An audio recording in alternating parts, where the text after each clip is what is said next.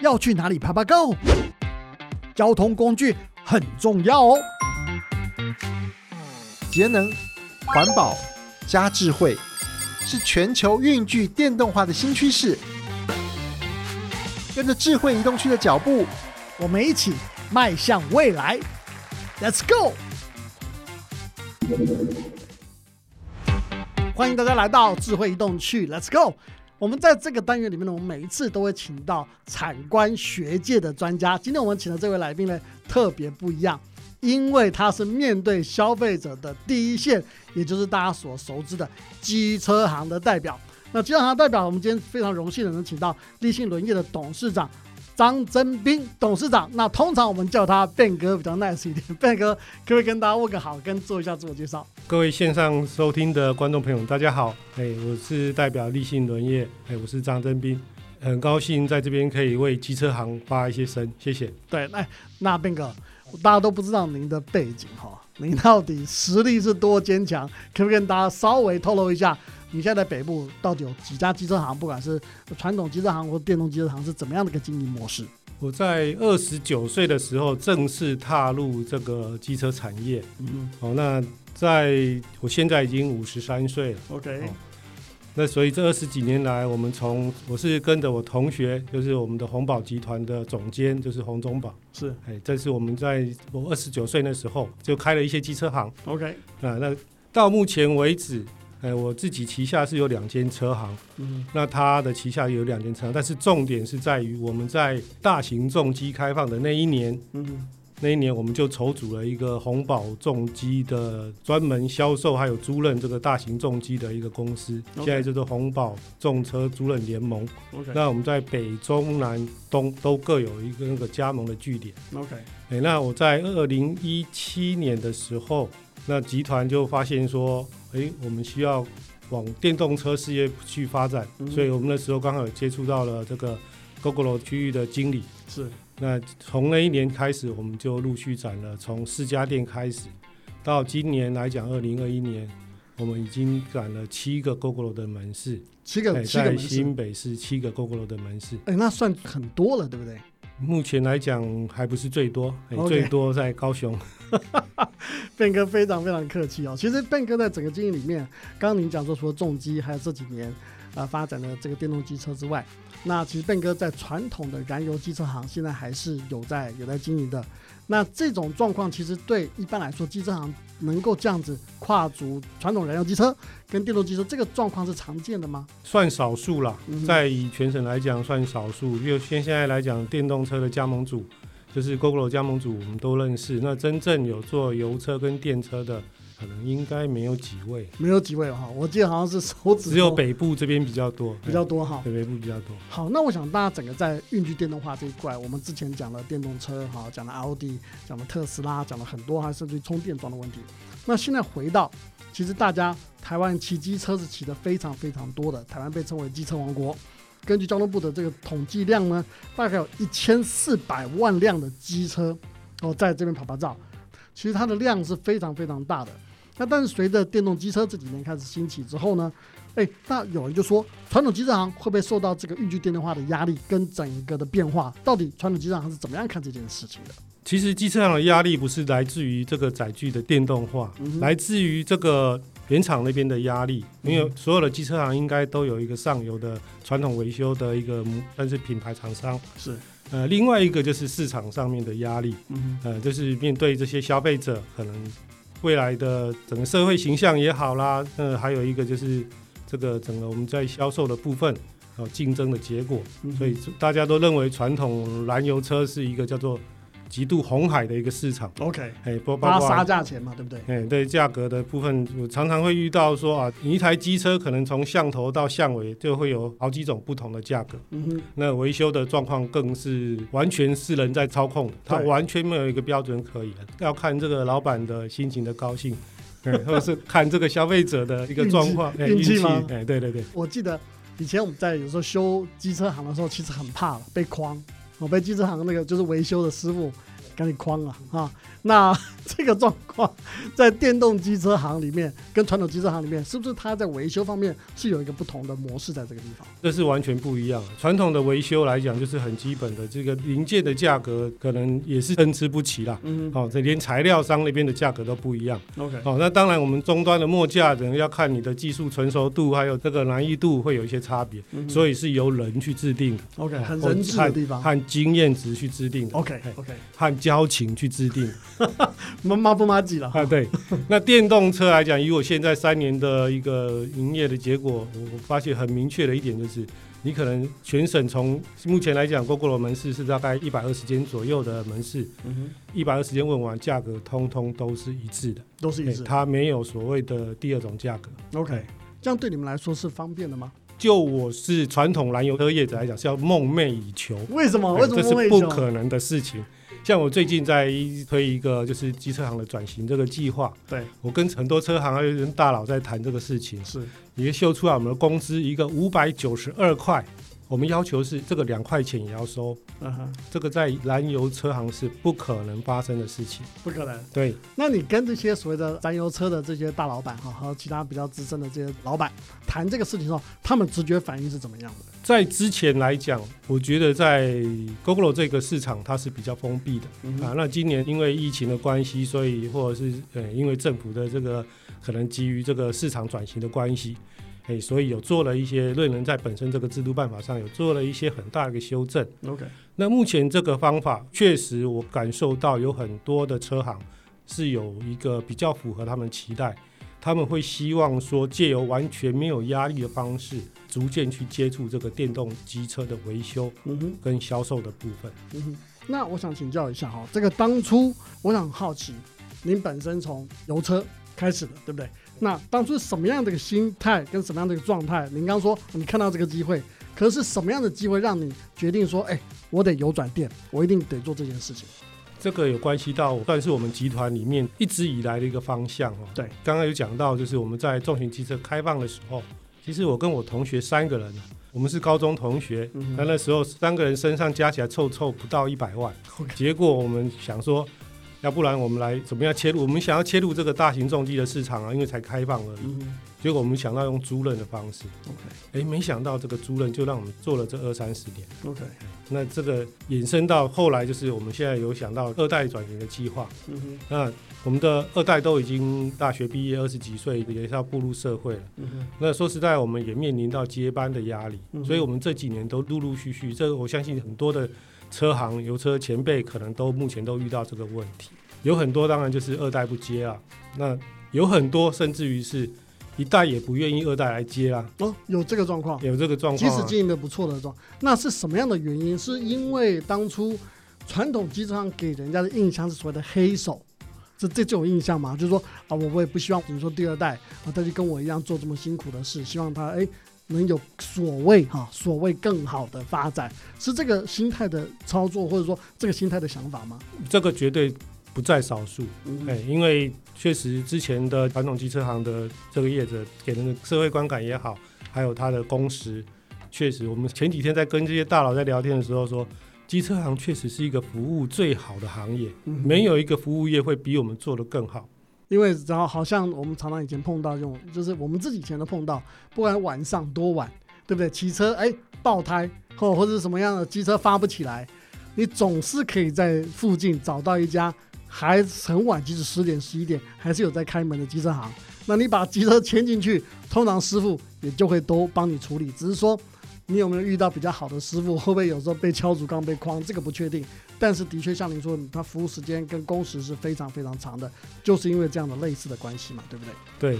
前几天一个例子，嗯，我那个同学跟我举了一个例子，也是我的同学，他刚好就是他的车坏掉了，离店有一点距离，就我们要派了货车去载，再回来修啊，换了整流器了，一千四百块。我同学跟我讲说，你们的服务怎么这么好？专程派了一台货车去载。载了回来了，修好之后只跟他收了一千四百块，因为现在的传统燃油车业者叫做道路救援免费。那可这个成本谁要出？当然是我们要出啊，你们自己要出，车行要出啊。所以道路救援是免费，这是我们期待多了这些服务，为的是什么？保有我这些主顾客，让我的客人能够继续的在我的门市给我服务。那因为竞争的压力就是会变成这样。哦，那的确就像您说刚才说所谓的他们机车行会面临到所谓的红海的这个状况，对大家拼价钱，好、拼服务，那你的时间跟工时就拉得非常长对，但是你的获利量其实就会越来越缩窄，就就这个原因。好，那我想讲一个东西，就是说台湾这几年其实在推所谓的运具电动化啊，那当然汽车有汽车的状况，电动机车有电动机车的状况，可事实上碰到一个状况。在二零一九年以前，其实台湾的电动机车的销量是不错的哦。好，每一年的新领的品牌数也超过两位数字，所谓的百分比的两位数字算不错。但是二零一九年的时候，台湾政府因为受到燃油机车业者的庞大的选票压力，而台湾也变成全世界唯一一个地区跟国家还在补助燃油机车的这个国家。您认为这样的当初这改变，到底对所谓的机车业者产生怎样的冲击？这个要站在两种立场去看这个事情。如果我以站在油车店的立场来讲，政府这确实是照顾到了我。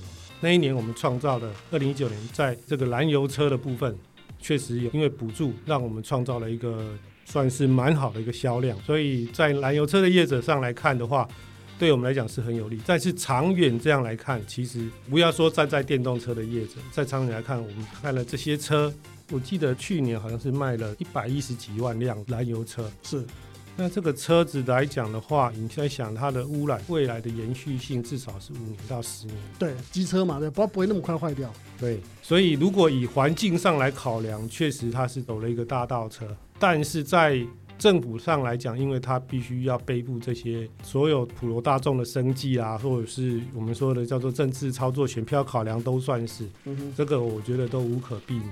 对，嗯，好，Ben 哥，那我们刚谈到哈，这个环保署的整个对机车，好，对燃油机车跟电动机车补助，其实从二零二二年开始会有很大的不一样。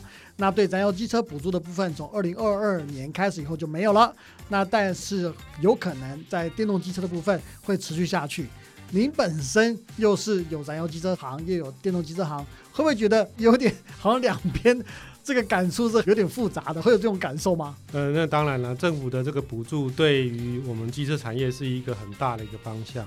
在二零一九年的时候，因为那个政府对电动机车的补助，所以让我们整个销量整个大幅的提升。嗯，那在二零二零年的时候，政府又对油车的补助，结果让整个油车的市场等于是一个一个大爆炸的时代。嗯等于这我记得在二零二零年的整个燃油车的销售量达到破百万台，哎，这个是一个很很高很高的一个数字。是，那相对在二零二一年今年来讲，就是哎，它是一个对燃油机车算是一个末代的补助。对，那相信这些油车大厂们应该就会抓准这个时机，所以在今年的年底的之前，所有的燃油车的业者啊，包括消费者，可能都会有加码去购买油车的动机。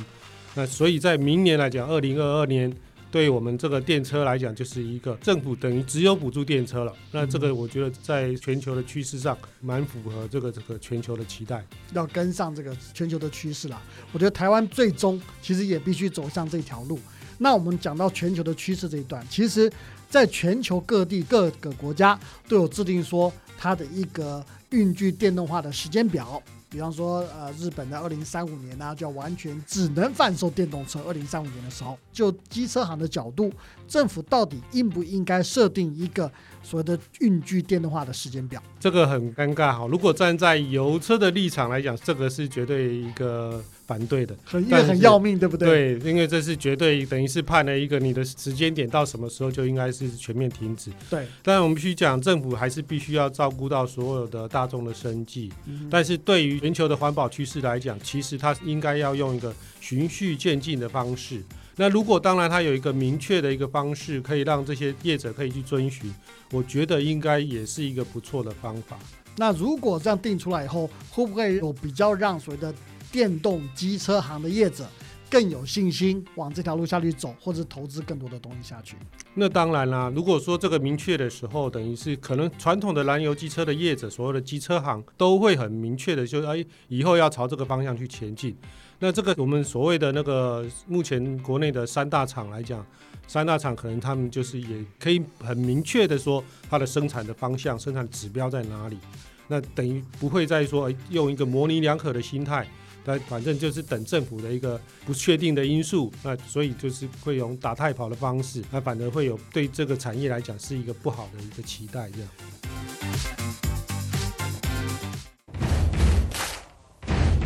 好，我们现在来到直球对决的单元，在这个单元内，我要用比较简短的方式哈，来收集来自民间甚至网络一些网友和一般民众对机车行的一些看法。那我们来考考变哥，请变哥给我们直球对决，给我个直接的答案，好不好？好，好，变哥，那第一球要投出来了哈。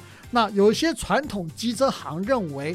如果他们转型成电动机车行以后，他是不是说根本赚不到钱？您的看法到底怎么回事？我在加入这个电动车产业之前，我真的是会认为这样。你也曾经这样想过？曾经这样认为，但是从我加入了这个电动车产业之后，我发现它是一个完全不同生态的一个营业方式，包括说它的整个维修系统也好，整个客服系统也好，那个整个服务的流程都是制式化的一个制定。哦，所以我不认为说电动机车它其实它是有很多的 SOP 可以去遵循，它做出来的效果是让消费者是可以接受的，哎，所以不见得说电动机车就赚不到钱，其实它反而是有更不一样的想象空间。是的，那所以换句话说，一般人对所谓的传统机车行的一个诟病或者一个担心，就是担心进去被框了一个状况，在电动机车行是没有办法发生这种事情的。是的，这个是很明确的，因为我们现在以 GoGo 这个产业来讲的话，它是很明白，就是全省的目前来讲一百多间的维修据点，你从南到北全省这样绕一圈，每一个维修的一个零件工资全部都是透明公开。大家通通都一样，绝对没有所谓的销价竞争这个事情。OK，好，那所以这也是新时代的一种不同的这种营运方式。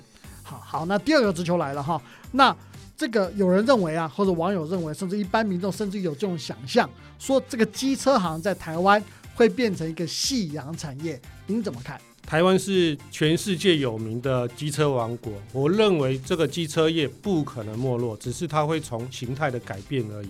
会从传统的燃油车变成电动车，所有的维修的体系是不可能被取代掉。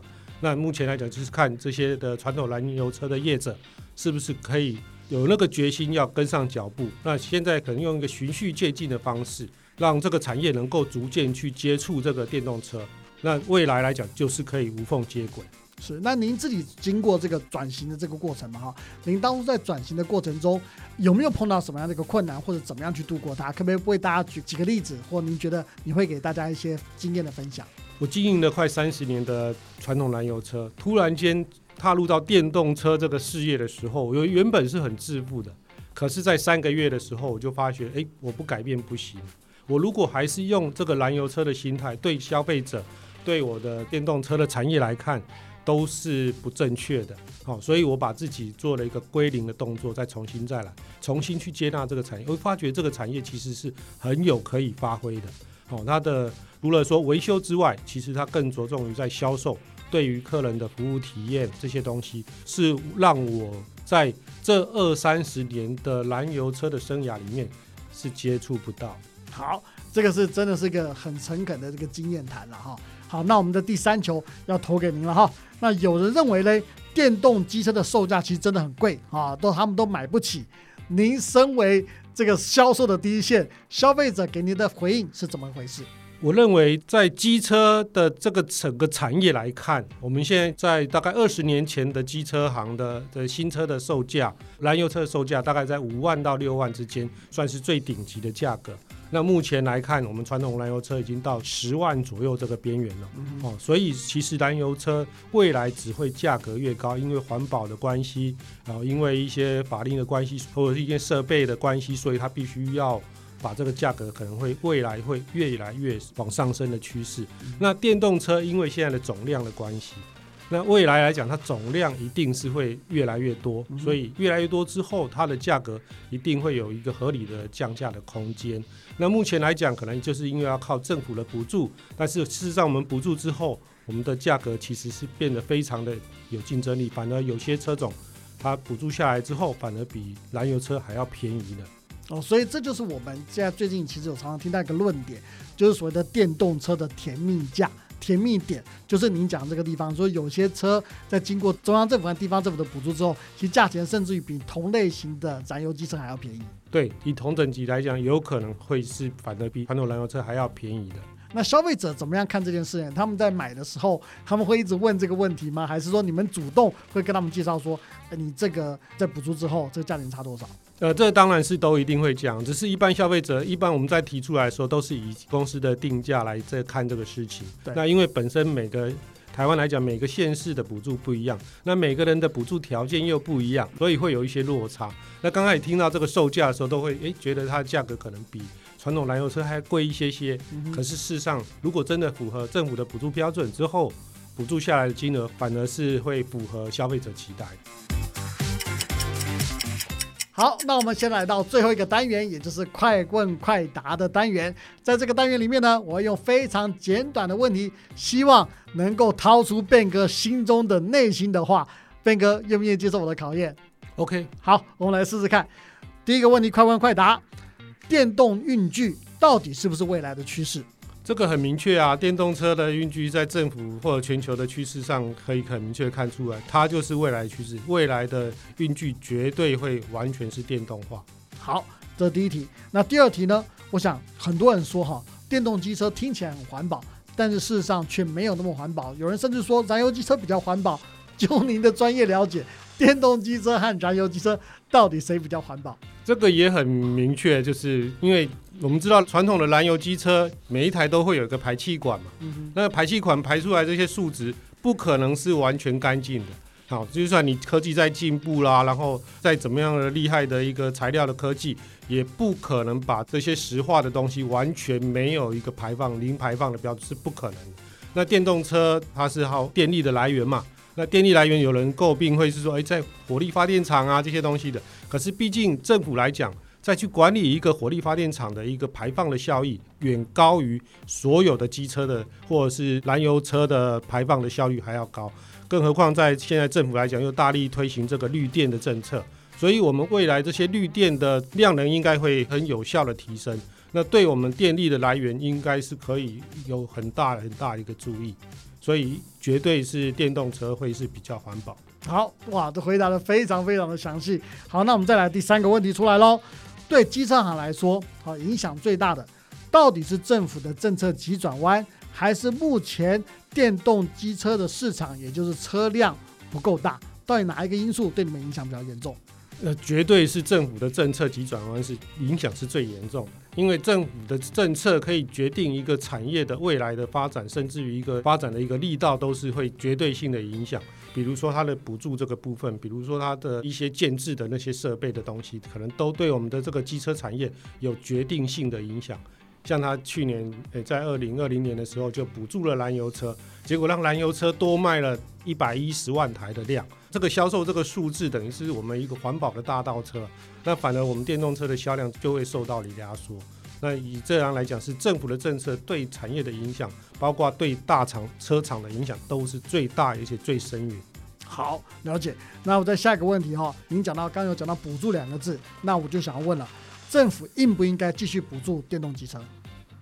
政府绝对应该以现在这个时间点，产业的成熟还没有到的时候，政府的力量绝对会对产业产生绝对大的帮助。所以，补助电动机车是目前必不可缺的一个主要的因素。好，最后一个问题啊，我一定要请您跟我们大家讲一下，因为我们非常难得能够请到在第一线的机车行的业者来跟我们分享自己的想法，所以我也想借由这个时间，您有什么话想跟机车行的同业分享？您在整个业界里面这么多年来的一个心声，跟大家分享一下你的看法。做传统燃油车行已经做了二三十年了，那这三年里面，我转到了这个电车，也让我确实看到了不同的视野。那我想要奉劝我们这些同业的先进跟前辈们，时代的转变已经是很明确，就是电动化的未来趋势是很明确的。现在政府的政策也好啦，甚至于有些像电动车厂商已经推出了一些转型的计划。啊，在这个我觉得都是对这些油车的车行的一个转型的一个最好的时间点，而且是提供了很多的教育训练也好，还有资源的补助也好。我觉得所有的同业应该都要尽量能够去争取到这些。对于你们如果愿意转型的话，我觉得现在就是一个时间点，因为你如果在一直等等到政府的政策已经确定明确的时候，你已经等于完全没有准备，那可能会造成整个未来的营运的方向都会受到一个很严重的影响。当初我会想要做这个电动车，其实主要有一个考量，就是因为二代接班的问题。嘿，我总是希望说给二代有一个比较好的营业环境。那无论是环境也好啦，或者是这个时间也好，我觉得电动车它的趋势是大家都可以很明确感受得到。我们的环境都是在冷气房里面工作，也没有高温，也没有什么噪音的问题。哦，那。工时我们现在都是做预约制度的，时间上就可以完全去符合这个劳基法。我们一天大概就是营业都是八个小时，哎，所以是很明确的。那传统的燃油车行的业者，大我们也都知道，一天可能都要做到十个小时以上的工作时间。那等于是用时间去换取这个金钱，啊，那政府已经开了很多的大门，在让我们这个业者可以很自然而然的去学会这些技术。那我希望说大家可以珍惜目前这些政府所有的优惠措施，赶快去报名参加吧。好，今天非常谢谢变哥。那当然，我们也改变了方式。我们通常在快问快答的时候，最后不会留那么长。但是我觉得今天变哥讲了非常诚心的一段话，也是帮我们今天的 podcast 做了一个非常好的结尾。那的确，现在是台湾机车行的一个转型的一个转类点。那如果各位原本的传统机车行，其实真正可以考虑一下变哥今天跟大家分享的一些专业知识以及个人的经验。在考虑自己的下一步到底该怎么做，甚至于也为自己的下一代来考虑这个行业到底该怎么进行。今天非常谢谢变哥跟我们介绍了这么多，非常谢谢您跟我们分享这么多的经验。这是我们这一次的智慧移动区的 Podcast，我们下一次再见，谢谢，拜拜，拜拜。